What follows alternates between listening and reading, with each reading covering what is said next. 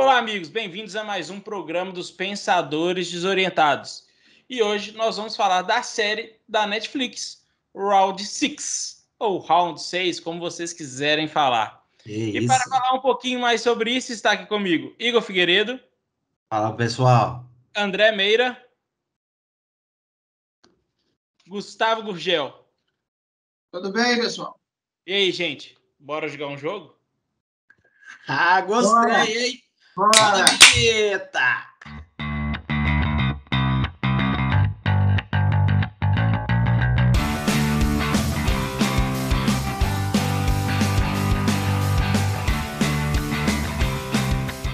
Então, nós vamos falar hoje da série Round 6, Round 6, que foi lançado no dia 17 de setembro de 2021 na Netflix. O criador da série é o Rang Dong-Young. Eu posso estar falando errado, vocês me perdoam. É a primeira série que ele faz. Ele já tinha escrito cinco filmes e dirigido quatro deles. Alguns deles até tendo ganhado algumas premiações regionais, etc., mas nada tão relevante assim. Muita gente acusa o Rang Dong-Ying de copiar, de plagiar o diretor japonês Takashi Miki. Porém, o criador assume mesmo que suas inspirações vêm de dois mangás: mangá Battle Royale e Lear Game. São que ele diz que é a, a sua inspiração, né? A série ela conta a história de um grupo de 456 pessoas que estão passando por perrengues financeiros e aceitam um convite estranho para participar de um jogo de sobrevivência, com um primo milionário que aguarda o vencedor. Porém, o caminho não é muito fácil e, na verdade, ele é bem violento, sanguinolento e mortal. Porém, o nome do o nome da série é Jogo da Lula. E dessa maneira ela foi chamada no mundo inteiro como Sweet Game em países de língua inglesa e também alguns países da Europa, como Itália, França, e os países de língua espanhola, ele foi chamado de El Juego de Calamar. E o nome foi mudado somente no Canadá e no Brasil, que foi o nome alternativo da série, que foi o Round 6 ou Round 6. Há quem dizem aí que o, o não chamou o jogo da Lula aqui por, alguma, por causa de alguma pessoa, sabe? Para não fazer referência. Aí dizem que foi por causa disso que não chamou o jogo da Lula aqui. Mas vamos, vamos ver como é que é, a gente não sabe, né? A gente não sabe. A gente não sabe. Uma curiosidade que eu achei legal de trazer para vocês. O primeiro jogo foi o Batatinha 123, que tinha 456 pessoas jogando, fora os pessoal da dos os atiradores, né, vamos dizer assim, os, os pessoas estavam de vermelho, que nós vamos falar um pouquinho mais para frente. Foi o dia que mais teve gente dentro de um set de gravação lá. É, para não esgotar recursos em edição, de duplicar pessoas, etc., eles optaram para ter 456 pessoas jogando e sendo figurantes, né? Porém, por isso que é o jogo que mais tem morte. É o jogo que mais tem morte, porque tem que dispensar o figurante, porque figurante é caro, né? E só lembrando que esse jogo Batatinha Frito 1, 2, 3 é aqui no Brasil, óbvio. Isso aí não tem como fugir, não tem nada a ver com, com algumas coisas políticas, quem sabe. Só que o jogo, em inglês e alemão, ele diz sinal verde e sinal vermelho. E no italiano diz um, dois, três, estrela. E no original coreano, ele diz rosa de sarão floresceu ou rosa de hibiscus floresceu. A tradução é depende muito da regionalização, que são flores originais do país. É isso mesmo, não é isso mesmo, André? Fala pessoal, beleza? Cara, isso aí. A série Round 6, ou Squid Game, né? Como o Ricardo falou aí. É a, talvez a sensação do momento aí na Netflix, no mundo, né, cara? E a gente resolveu falar dessa série porque tem muita coisa legal para poder falar. A série é meio gore, né? Explora ali muito questão da violência. É, é meio estranho de falar porque os jogos são todos jogos infantis. E isso chamou um pouco a atenção. Eu tenho visto até, pô, eu sou pai, tenho uma criança de 7 anos, né? Como todo mundo já sabe. Tenho visto até como que isso chamou um pouco a atenção de crianças, né? Por causa dos jogos. Inclusive ontem eu estava jogando batatinha frita 1, 2, 3 com a minha filha, mas não tinha nada de arma. Era só batatinha frita 1, 2, 3. Pelo amor de Deus, com criança não dá para fazer nada disso não. mas galera, o, o legal da série Round 6 que tenha essa espetacularização do gore, né, daquela coisa da violência e tal, chama a atenção por causa disso, mas é uma série que a gente resolveu falar aqui no canal justamente porque é uma série que traz inúmeras, inúmeras críticas sociais. É, inclusive, depois a gente fala um pouquinho aqui até como que foi a repercussão na Coreia do Norte. A série o Ricardo já falou que é uma série sul-coreana, né?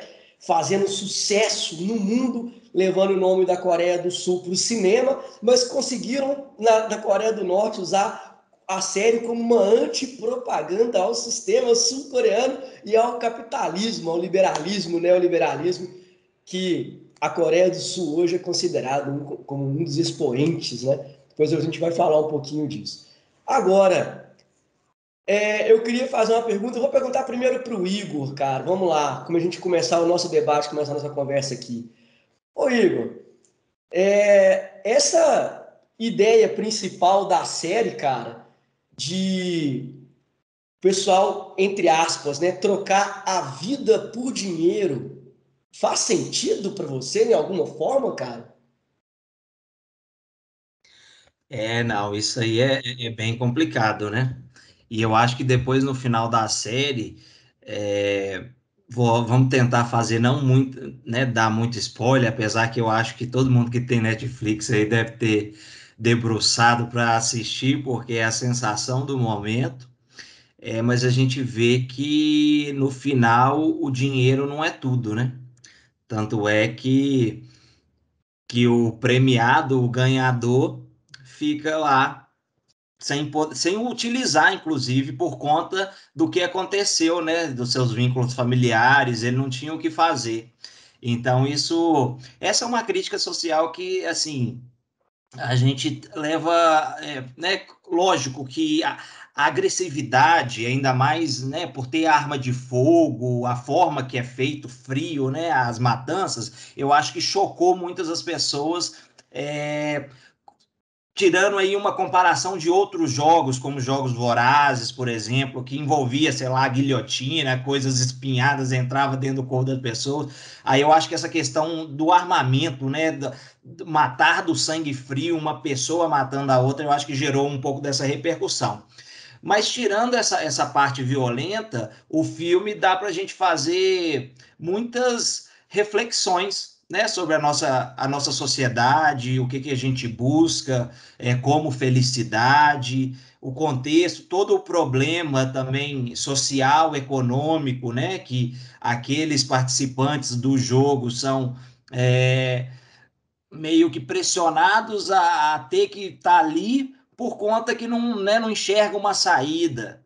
Então, assim, de fato, eu acho que o dinheiro. No final da série foi essa reflexão que eu fiz aqui com a minha esposa. A gente tá, falou, é, o dinheiro não é tudo, né? Então, às vezes, a gente precisa se acalmar, porque as dificuldades todo mundo passa, mas a gente não precisa chegar à via de fato, né? De, ter que matar o outro para tentar conquistar as coisas. Mas já passando a bola para o Gustavo, o Gustavo é um cara que a gente sabe que tá na veia dele a, essa, essa questão comportamental, né? Social. E aí eu queria saber do Gustavo qual que, o que, que ele enxergou dentro desse viés aí, Gustavo, sobre o filme. Qual mensagem que ele traz aí para a gente, é, o telespectador. Abraço. Oi, Igor. É, para responder a sua pergunta, eu vou tomar a liberdade de reproduzir uma frase que o diretor do filme disse quando ele estava sendo entrevistado por uma revista de cinema. Abre aspas. Eu queria escrever uma história que fosse uma alegoria, uma fábula sobre a sociedade capitalista, algo que mostrasse uma competição extrema. Fecha aspas. Então, Igor, é, eu acho que quando você falou aí, por exemplo, agora que a, a série ela traz realmente um estímulo sobre uma reflexão que a gente tem que fazer, uma autorreflexão, né? Sobre quais são os limites do modelo de sociedade que a gente está inserido, né? Eu acho que você foi muito feliz quando você falou isso, essa questão da reflexão, né? E eu concordo muito com essa visão.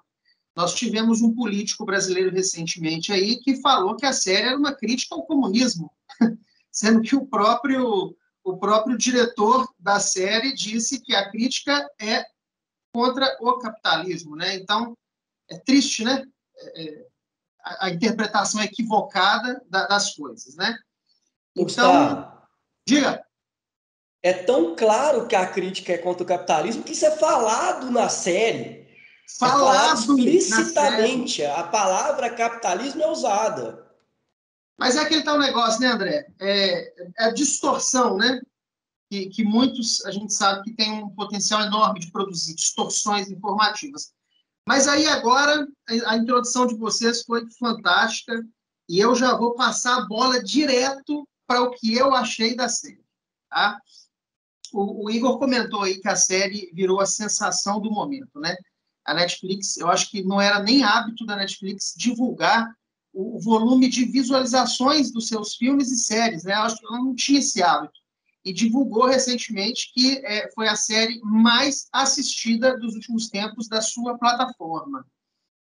Só que eu acho que é muito para pouca série. Minha opinião, tá? É, nós estamos falando aí de nove episódios, né? A série são nove episódios, se não me engano. É, me corrijam se eu estiver errado. Eu tinha esquecido de anotar isso aqui. E ela é extremamente lenta. Nove episódios, beleza. Extremamente lenta. E eu sei, eu tenho certeza absoluta que o Ricardo tem a crítica semelhante. O Ricardo olha muito essa questão de velocidade versus enredo, e eu acho isso muito inteligente.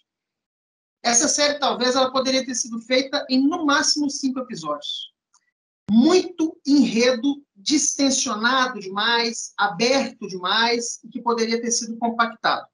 O, o, a verbalização do personagem coreano ele já é rápido por natureza, né? Você vê que o diálogo ele é bem intenso, ele é rápido.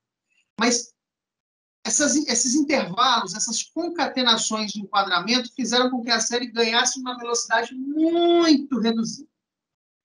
Só que, por outro lado, eu acho que pelo estímulo que nós temos, lamentavelmente, por consumir muitas vezes violência, né? Haja visto os filmes de guerra, filmes de ação, né? Que a grande maioria das pessoas gosta, ela estimula muito a você maratonar. Falei isso até com o Ricardo essa semana, né? Apesar dela ser lenta, você logo já quer assistir a próxima, para poder avançar, para poder ver aonde vai dar. Não acho que a série entrega profundidade, exceto pelas discussões pelos núcleos de pequenos personagens.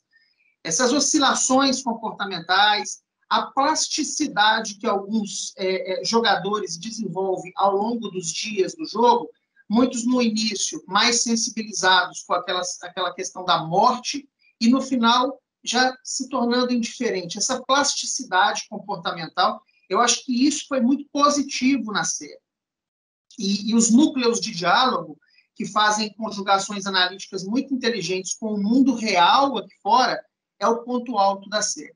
O jogo mesmo, os seis jogos né, que a gente tem durante a série, ele não é o ponto forte, na minha opinião. O que é o ponto forte são os núcleos de diálogo, né? que inclusive expõem luta de classes e principalmente a espetacularização da violência. Eu acho que foi isso que vendeu bem na série essa espetacularização da, da violência que lá é mostrada. Porque é feito a sangue frio, né? O perdedor é executado a sangue frio.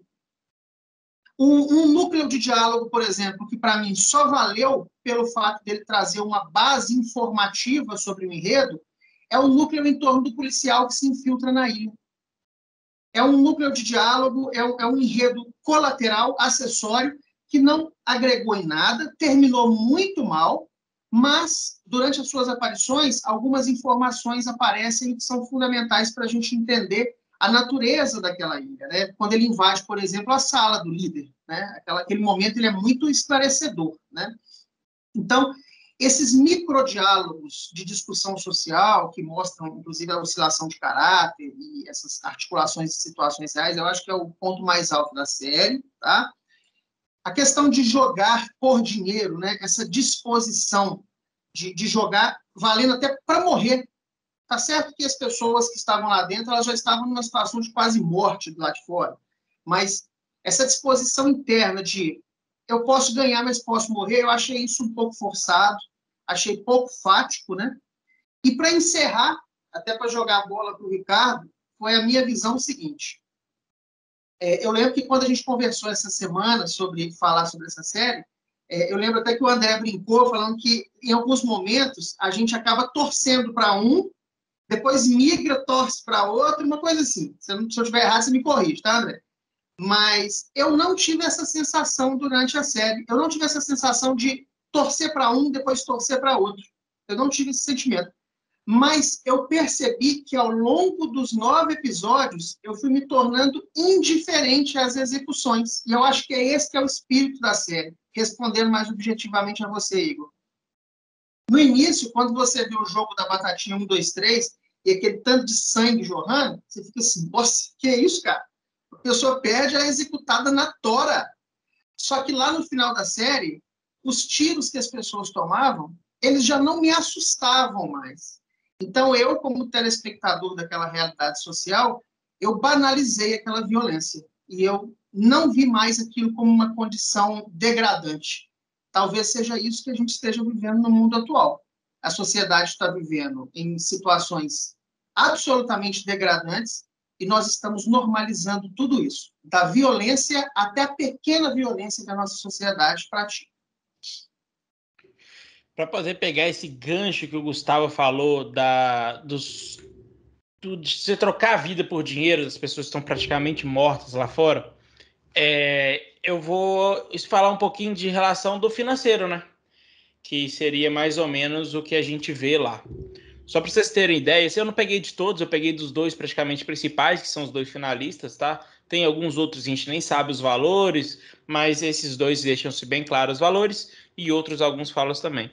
Que seriam as dívidas deles, né? A gente tem lá o Jin Hun, que ele deve 161 milhões de won, que é a moeda da Coreia, que é equivalente a mais ou menos na cotação, eu se eu não me engano, eu não lembro que dia que eu fiz essa conversão, se foi, se foi ontem ou anteontem, tá mais ou menos 400, 742 mil reais. O Sang-Hu, que é o segundo finalista, que é, é, o que a, mais as pessoas não gostam dele, que, que ele é muito nojento, vamos dizer assim, ele deve 100 bilhões de um, que equivale a mais ou menos 27,8 milhões de reais.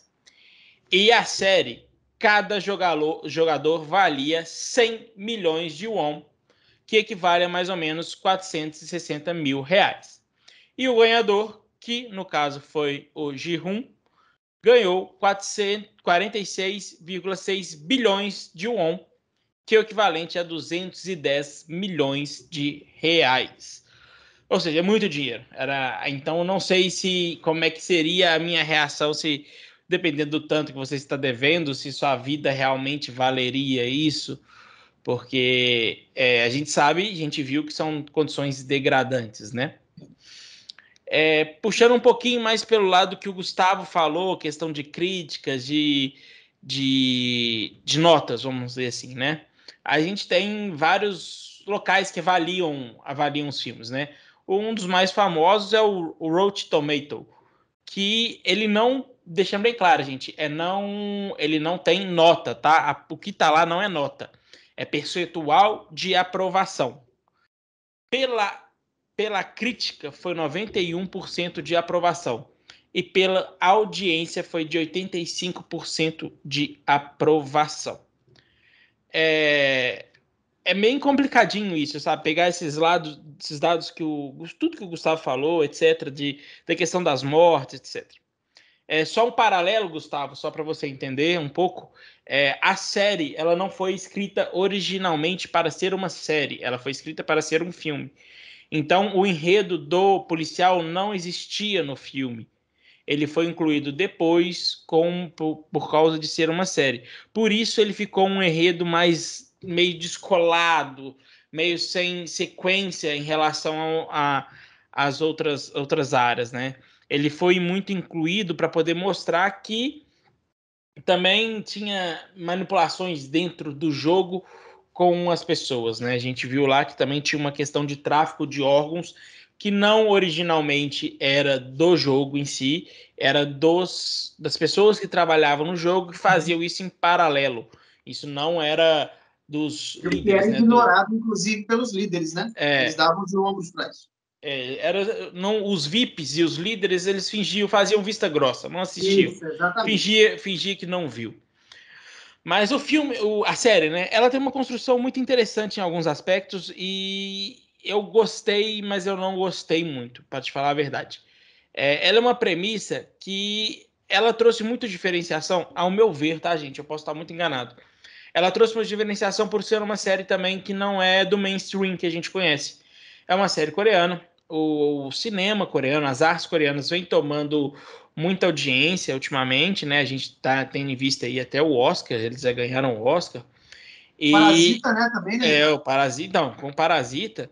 É, então eles trouxeram, então foi uma, uma série diferente, com premissas muito parecidas de vários outros filmes. O Igor citou um, mas eu acho que ele confundiu.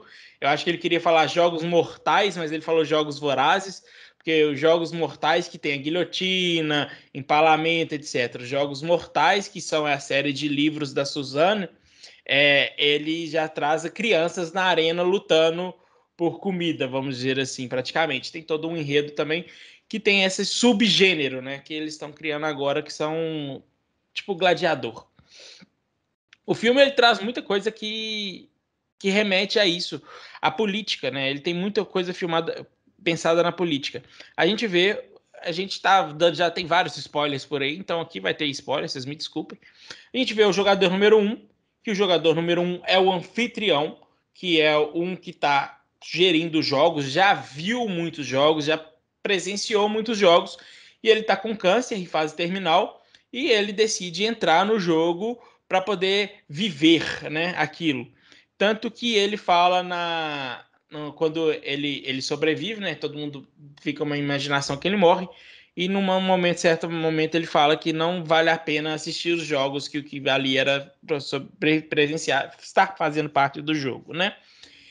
E a gente tem várias sinuetas que mostram isso. É, o primeiro lugar onde tem as várias cenas acontecem no mesmo lugar. Por exemplo, quando ele está conversando com um Jin-Hun já no alto, que ele fala que o Jin-Hun não está usando o dinheiro dele, ele aposta a questão do, do sujeito que está lá na, na, praticamente morrendo na calçada.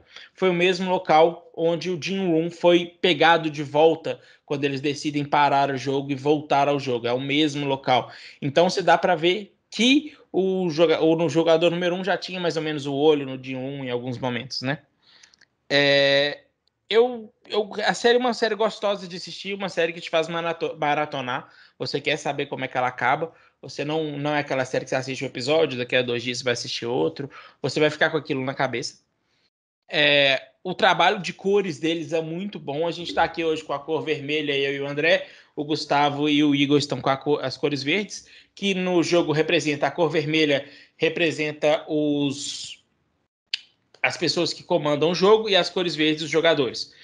Nas coisas as pessoas que comandam o jogo tem algumas diferenciações ainda, que é a bola, o quadrado e o triângulo, que a, tem várias normas, né? Os quadrados, por exemplo, são os únicos que podem portar armas. Então tem várias uma tem, tem, um, tem, uma, tem uma liderança dentro deles também, dos quadrados, bolas e triângulos. Que é, em coreano, né, cada, cada um corresponde a uma letra que forma o jogo da Lula que é o O, J e o L. Cada uma é uma representação, que é interessante também saber disso que do alfabeto. Então, é um, ele tem muita ligação, né? Agora tava te perdi meu raciocínio, falando do verde e do vermelho. Eles são cores opostas na paleta de cor, né? Se você vê, ela tem a paleta, existe uma paleta de cores, né? Que vários quem é arquiteto e está assistindo a gente conhece essa paleta de cor de cores salteado. Elas são cores opostas. Então, ele tem todo o sentido dentro daquela série que faz você que no subconsciente acaba te chamando a atenção. Mas Eu gostei muito. É, é uma, não seria, sei se é uma série que eu indicaria para várias pessoas. Uma série que eu gostei. É, se tiver sequência, pode ser que eu assista, mas grandes chances da sequência não ser tão boa quanto a, o, o original. É, tem aí um diálogo, vai ter sequência, não vai ter sequência entre a Netflix e o, e o diretor, que é o, que é o produtor, né? Mas eu acho que isso é só questões financeiras. A partir do momento que eles acertarem, vão, vai rolar, mas vai rolar muita grana dessa vez, não tão pouco como dizem que foi, que não, pelo menos eu não achei qual foi o valor que essa série custou. E você, André, o que, que você achou em si? Você curtiu? Como é que foi? Cara, eu gostei bastante. É... Eu achei que a série tem uns momentos de loucura e uns momentos de sanidade. Eu acho que esse equilíbrio da, do gore ali com as críticas sociais, para mim foi legal. Eu achei divertido. A série, é, eu assisti ela em dois dias, eu maratonei. É, já, bom, quando eu vi, a, quando eu vi falar dela, estava sem nada para desistir, falei, pô, deixa eu ver isso aqui. Assisti o primeiro episódio, falei, caramba, que doideira. Aí eu fui assistindo e eu achei interessante, cara. O, Gustavo falou, por exemplo, né, da série tem horas que ser um pouco travada, tem horas que dá uma, uma cansadinha ah, só um, mesmo. Só um pequeno detalhe é, o André falou dessa série um ou dois dias depois dela ah, ter estreado. Muito bom, muito ela bom. não tinha sido. Ninguém estava falando dessa série, o André surgiu com ela para nós. Eu nem Se o André tivesse divulgado, né, Ricardo? Ele teria é... sido o primeiro a falar. Sim, ninguém estava falando dela. E o André foi lá e achou. Deve ter sido recomendada, como ele gosta muito da cultura asiática e assiste muita coisa de lá na Netflix, deve ser reconhecido para ele. Mas palmas para o André, que quando ele falou com a gente, eu falei: Isso não vai bombar. E isso explodiu, sendo que a gente Acertou poderia ter seguido o André. Aqui, e, e sabe o que é o mais interessante, cara? Já estava. É, você falou que foi o segundo dia, eu não sabia disso.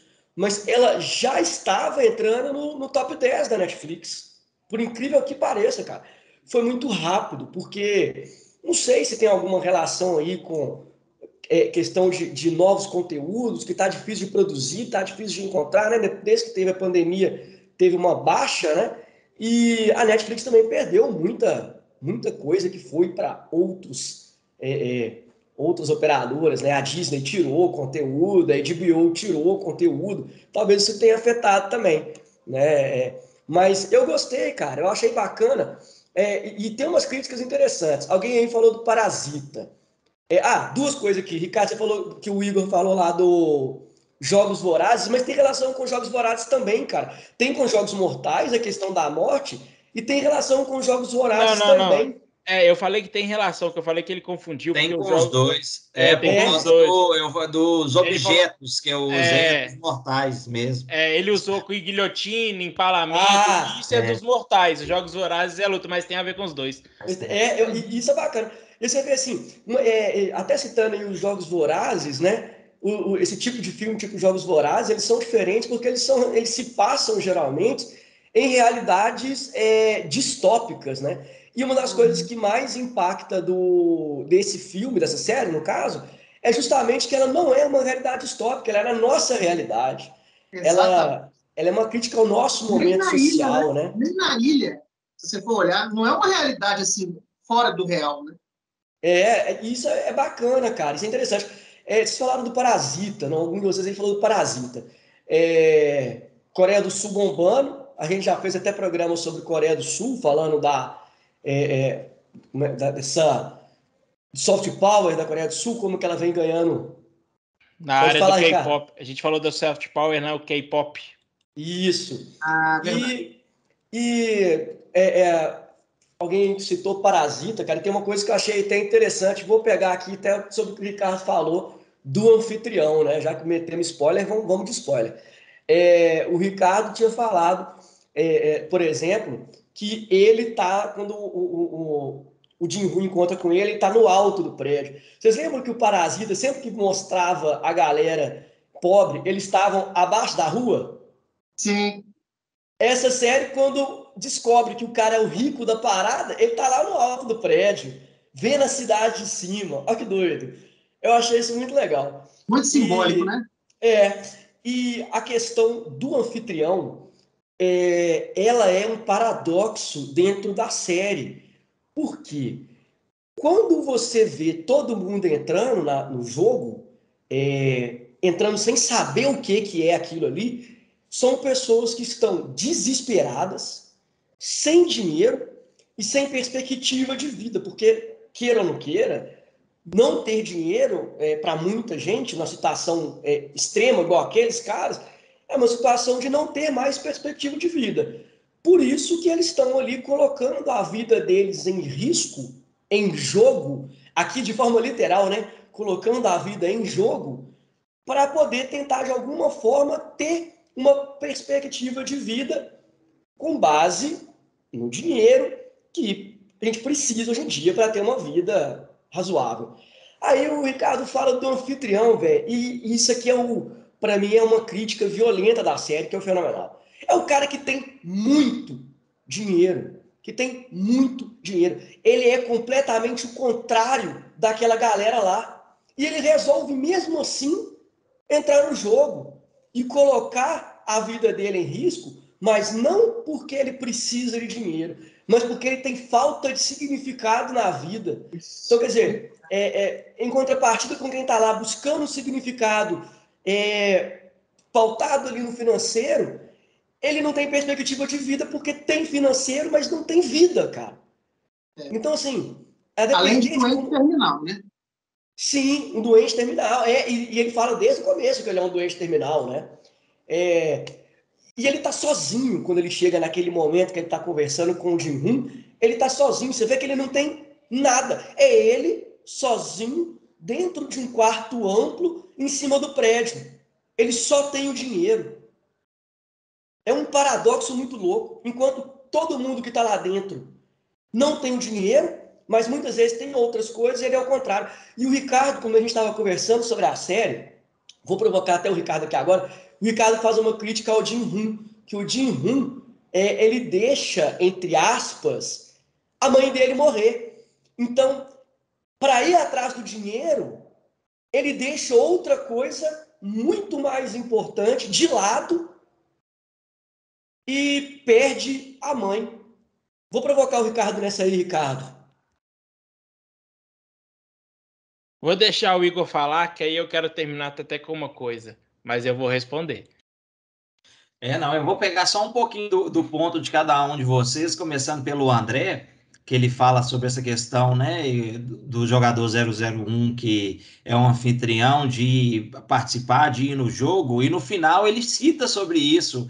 Quando ele encontra com o Jin-Hun, ele fala uma frase assim, né, quando ele já está lá praticamente a morrer. Ele fala algo assim, você sabe qual que é é, o que tem em comum de quem tem dinheiro para quem não tem dinheiro, quem é muito rico e para quem é pobre, ele usa uma expressão assim.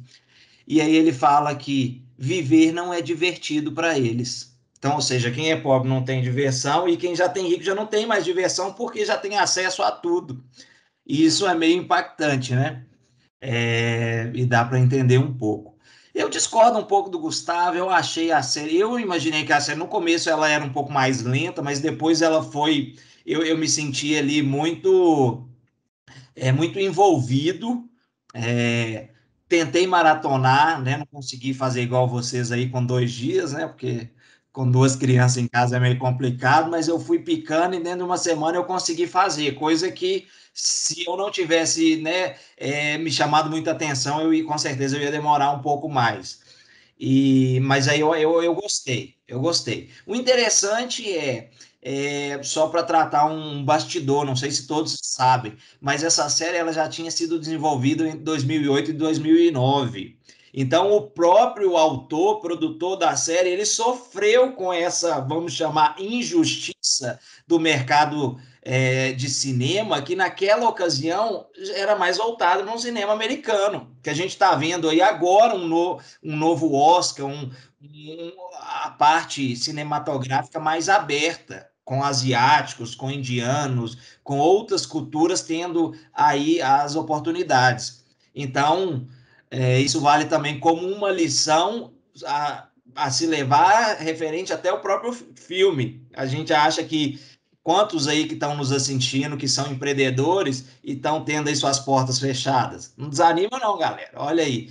E pegando informação que o Ricardo não soube falar, essa série custou ao Netflix 21,4 milhões de dólares. Uma das séries talvez até mais baratas em termos de audiência, porque ela hoje é a série mais assistida, fica atrás do Bridgerton, aquela série lá do, é, do, do príncipe lá, sei lá, barão, com a, a princesa, eu não lembro direito a história do Bridgerton, mas que é em torno da metade do valor do prêmio do que o Ricardo comentou, que era em torno de 200 e poucos milhões de reais. Essa série custou, em real, em torno de 100 e 110 milhões de reais. Só para tirar um paralelo, a coroa né, da, da Rainha Elizabeth, da Crown, que chama, custou 130 milhões de dólares. E não é nem entre a top 5 mais assistidas. Mas, enfim, é, eu acho que, que valeu assim o aprendizado, a mensagem, principalmente sobre como é, essa questão capitalista, e aí quando a série tem ali os VIPs, né, para assistir os outros morrendo, aqui dali me lembrou os bancos rindo dos endividados, falando assim, ah, eu tô fudendo com vocês, vocês me devem, sabe? Boa, uma para... é, brincando com a vida das pessoas, o que é uma realidade. O que que o jogo propõe, né? Que inclusive isso é falado pelo líder de isonomia e justiça dentro do jogo, mas ele só esqueceu de falar que valia a vida das pessoas, então as pessoas morrem. Então isso tem que ser levado bem a sério. É legal de ver. Eu achei, inclusive, uma das minhas discordâncias com o Gustavo, eu achei que o personagem Ji-Hun foi um personagem que me tocou, o jogador 456, né, que vem a ganhar o, o, desafio, o jogo, mas ele me tocou pela questão da solidariedade, da preocupação com outros jogadores. Eu achei, de certa forma, mas dentro de daqueles todos os jogadores, lógico que ele é o ele é o ele é o protagonista, mas foca nele e ele tem essa sensibilidade com o velhinho, com outros lá que estava dentro ali do, do, do, nicho dele. Mas eu acho que, que vale sim. E aparências enganam também, né? Que o Sanhu, jogador 218, que era para o Giroud a, né, a referência, o a cara que estudou, né, estudou em universidades, a mãe enchia a bola, que era uma comerciante lá do bairro, para falar que o filho era isso. Talvez seja o mais desleal dali, né? É, e aí se encontraram dentro desse labirinto praticamente do jogo. Então, às vezes o que a gente vê não necessariamente é. Então, é algum dos recados aí para não prolongar, porque a gente já estendeu, e se estendeu, eu acho que é porque a série valeu a pena. Então, vocês que estão nos assistindo, comentem e não percam é, essa série que, que vale para uma, uma autocrítica aí nossa da, da sociedade atual. É, eu vou deixar o Gustavo falar, depois eu quero comentar desse jogador número 456 aí. Ô, Ricardo, é, eu só queria é, discutir rapidamente aqui só alguns núcleos de diálogo, que são neles que tem as, as, as, grandes lições que o Igor acabou de falar, de fato, né? Só que você falou aí, Ricardo, da questão do anfitrião, né? Que chegou uma hora que ele já tinha visto tantos jogos que ele ficou entediado e quis participar, né? E é nessa hora que tem uma parte que é útil do, do, do enredo do policial, do investigador, que na hora que ele entra no quarto do líder, né, e ele começa a, a mexer nas, nos arquivos e tudo, não sei se vocês repararam, mas lá tinha arquivos de jogadores pelo menos desde 1999. Aí ele vai mexendo, mexendo, aí ele acha o ano de 1998 mas logo em cima da estante, não sei se vocês perceberam, tinha um livro fazendo referência a 1988. Então, olha quantos anos que esse jogo já acontecia para entreter os Gustavo. E ali, aparentemente, eram só as edições coreanas, porque tem hora que ele deixa claro também que o jogo acontece no mundo inteiro. Exatamente, muito bem lembrado, André. O arquivo todo lá, inclusive depois de uma listinha com os vencedores, né? E um dos vencedores é do interesse do investigador. Mas não vamos falar sobre isso, não, né? Vamos deixar para lá por enquanto. Mas o, o, Ricardo, o Igor falou, por exemplo, da questão dos, do, dos jogadores todos iguais, né, perante o jogo, é o diálogo do líder com um dos soldados quando a, acontece lá naquele jogo lá do biscoito, me parece, né? Logo depois que acontece um problema, e ele fala com o soldado, né? Que todos são iguais no jogo, o jogo limpo e nas mesmas condições. Essas pessoas sofriam com a desigualdade e discriminação lá fora, e ali dentro elas teriam uma chance de lutar e vencer, né? Olha que loucura. Olha Aí como é que você mata dois. uma situação degradante, né? exatamente, exatamente. Ou seja, é, ou você ganha ou você morre, mas é visto como uma filosofia nobre, que estão todos iguais, todos são iguais, podendo lutar e podendo vencer, né? Sendo que nós temos 456 jogadores e para que um se torne bilionário, 455 têm que morrer. Avançando, coisa muito rápida, é as condições do jogo, né? Vocês percebem que ao longo dos diálogos, dos microdiálogos, as condições anteriores de cada jogo acentuam o sofrimento e a angústia dos personagens. É o que muitas pessoas vivem aqui fora, sem alento, sem saber como que vai ser o dia de amanhã.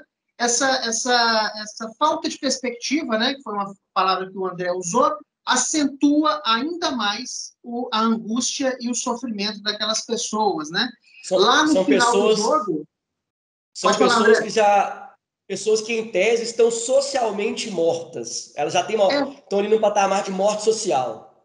Pois é, exatamente. Como é a nossa chamada, inclusive, né? Lá no final do, do jogo, quando já são os dois finalistas, né, que são os amigos aí, que, os amigos de infância, né, que o Igor até comentou, aquele microdiálogo, não sei se vocês repararam, ele é totalmente atrelado ao conceito de meritocracia aquele diálogo muito pequeno, muito estreito, muito rápido, ele discute meritocracia, né? A questão do banquete, quando já são os três finalistas, os, os, os líderes, né, a, a, organização do jogo, oferece a eles um jantar, um banquete. Esse banquete é um atenuador dessas condições degradantes pelas quais eles estão passando. Eles já estão no limite da sobrevivência dentro do jogo, eles já sabem que ali já é quase que o fim, mas aquele banquete é uma pausa na condição social deles, que é degradante, é arriscada, é angustiante, mas para que eles tenham um estímulo de continuidade, um estímulo de resiliência. Tanto é que eles são elogiados, né, por um dos supervisores, né? E para encerrar, o jogo muito rápido aqui, é como é o objetivo do, do jogo, né? O objetivo do jogo desde aquela data que a gente viu nos arquivos, quando o investigador estava mexendo, né? o jogo serve para tirar a monotonia dos ricos, porque o dinheiro já não compra mais a satisfação deles. É como o Igor e o André acabaram de falar, né? O, a, o volume de dinheiro para eles se tornou um tédio. E aquele senhor, que é o jogador 001, que é o anfitrião, anfitrião ele promove há pelo menos 20 anos, vamos dizer, né? É, um jogo para tirar os ricos da monotonia. E é um jogo que a gente vive socialmente, igual o Igor falou, né? A gente tem aí os barões do mercado, né, que ditam as regras para a grande maioria da população e certamente eles riem de muita gente. Esse jogo não te lembrou nada que acontecia na Grécia antiga, não? Algum para tirar a monotonia dos ricos acontecia algumas coisas lá também, né? Mas jogo é, de arena, né? É. Só como complementando uma coisa que o Gustavo falou do livro é, se você reparar, quando ele abre o livro daquela edição, não tem o jogador número 1, um, aparece direto no jogador número 2. O livro já abre com o jogador número 2. Quando ele abre a capa, já tem o jogador número 2, não tem o jogador número 1. Um. Motivo simples que ninguém tem que saber, pode saber quem é o anfitrião, né? Então é só uma, uma questão. Só para finalizar, eu quero falar duas coisas. Primeiro, eu quero falar aqui que eu achei do Jin Hu. É, para mim, é, é uma coisa é uma coisa minha, Ricardo. A solidariedade que se mostra, o amor que se mostra, não tem que ser mostrado na rua, tem que se mostrar dentro de casa. Então, um cara que extorque uma mãe diabética, que manda ela trabalhar carregando coisa pesada, que rouba dinheiro dela, que não encontra a filha, que trata mal a filha, é, não merece respeito, mesmo depois, ah, tratou bem o velhinho, ah, fez isso, aquilo, é um vagabundo do mesmo jeito e da pior espécie. Por isso que eu não torci por ele, não torço por ele. Porque eu acho que a índole se faz é dentro de casa. É, não adianta você ser bonzinho na rua e dentro de casa ser um cafajeste, filho de uma puta, que é o que ele é. E é isso que eu acho, e por isso que o André me provocou, porque eu acho isso, cara. É um cara que ele deixou a mãe para morrer, ele ajudou a matar a mãe, porque a mãe era diabética, carregando roupa, coisa pesada na feira o dia inteiro, com sapato que molhava, etc. E todo mundo sabe que a pior doença para um diabético é ter alguma coisa relacionada nas partes inferiores, inclusive no pé, na perna, porque são onde dificilmente o sangue chega e dá a circulação para poder cicatrizar alguma coisa do gênero, então é, é, um dos piores lugares. Então você manda a pessoa carregar e andar o dia inteiro e você não pega e não faz essa função, manda o outro fazer que tem essa condição. Eu acho que para mim já é uma tendência a ajudar os outros a se matarem ou ajudar a matar, né? E eu acho que ele, ele fez isso sim com a mãe, fez várias outras coisas com a filha, que fica subentendido é, com a mãe da filha, que não trata bem. E, para mim ele é um hipócrita, ele só serve ser bonzinho fora de casa, tratando o velhinho Isso, bem. Ricardo, que ódio é esse pelo é. Gigum, rapaz? Ele fica tratando o velhinho tem, bem. Tem direito a, ao perdão, é. lá no jogo ele ele, ele trata o velhinho bem, trata a história que ele conta quando ele trata é, o, o, amigo dele que trabalhava na fábrica, ele tenta ajudar, mas só tenta ajudar fora de casa. Dentro de casa ele não consegue e não olha para dentro das pessoas e rouba a mãe, inclusive. Só uma é. curiosidade, é, para quem o joguinho que eu mostrei no começo, que é esse aqui, que é o joguinho do tapa, que você é como aqui quem nós a gente conhece muito como o vira taso, né? De virar o taso. Quem foi da época do taso, que todos nós fomos, é, esse joguinho chama Dakaji, é D D A K J I. E você acha fácil para fazer no, no Google como é que faz as dobraduras? É difícil, eu errei algumas vezes é, mas se vocês quiserem brincar, tem isso aqui. E... Quanto você vai pagar? Dependendo do seu jogo. É, vamos brincar. E é isso aí, Eu gente. só jogo se for com tapa na cara. É, é sabe. Quem sabe a gente não volta a gravar no estúdio a partir de semana que vem e a gente não joga um desse. É. Valeu, Valeu, galera. Não se esqueçam de curtir, compartilhar esse vídeo e não se esqueça também de ir lá na página dos nossos patrocinadores, porque é através deles que a gente consegue recurso para poder estar tá disponibilizando isso aqui para vocês.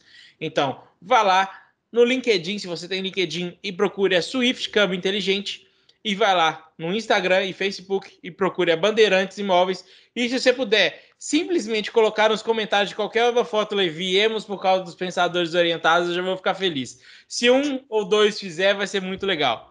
Valeu, gente. Muito obrigado e até mais.